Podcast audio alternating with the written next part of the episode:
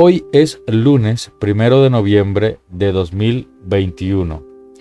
Estamos en la semana 31 del tiempo ordinario y celebramos la conmemoración de todos los santos, la memoria de todos los santos, eh, una, una celebración que empezó en 1897. Cada santo del santoral tiene un día en el que se recuerda, se celebra, y se hace memoria de su vida y de su testimonio, de sus virtudes heroicas. Pero hoy de manera especial celebramos a todos, los que están en el calendario y los que no, los conocidos y de los que nunca se habla, aquellos santos anónimos que han pasado por este mundo, que han entregado en silencio su vida y que no sabemos nada de ellos, pues hoy también es un día en el que se les recuerda. La primera lectura de hoy está tomada del Apocalipsis capítulo 7 versículos del 2 al 4 y del 9 al 14. Vi una muchedumbre inmensa. El salmo de hoy es el 23 que tiene como antífona, Estos son los que buscan al Señor. Hoy tenemos segunda lectura que está tomada de la primera carta del apóstol San Juan, capítulo 3, versículos del 1 al 3, veremos a Dios tal cual es. Y el Evangelio de hoy es San Mateo capítulo 5 versículos del 1 al 12a.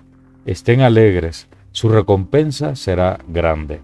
Y hago lectura de este Evangelio. En aquel tiempo, al ver a la multitud, Jesús subió al monte, se sentó y se le acercaron los discípulos.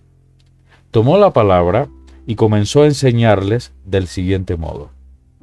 Felices los pobres de corazón, porque el reino de Dios les pertenece.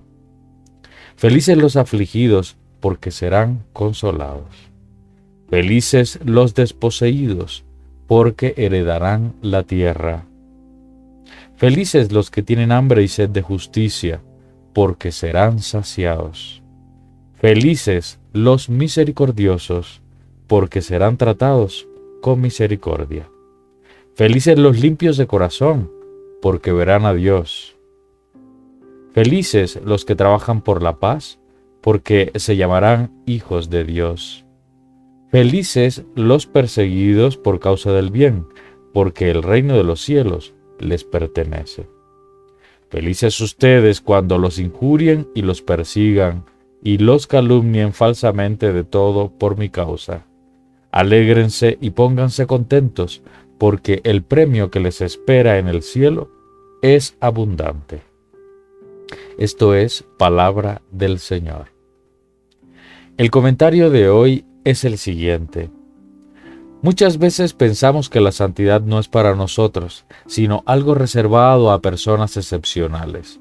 Sin embargo, la palabra de Dios reiteradas veces nos invita a ser santos y santas, porque la santidad consiste en participar de la vida misma de Dios, presente en cada criatura y de forma especial en quienes lo conocen por la fe.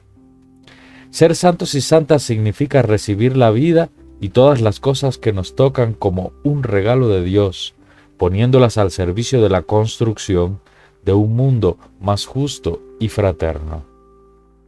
Las bienaventuranzas son el programa para una vida en santidad desde las que se construyen relaciones justas e igualitarias.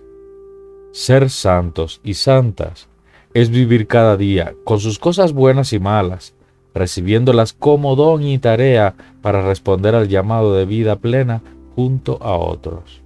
Nuestro compañero de trabajo, vecinos, familiares o nosotros mismos. ¿De qué manera concreta y especial Dios te está invitando a ser santo, santa?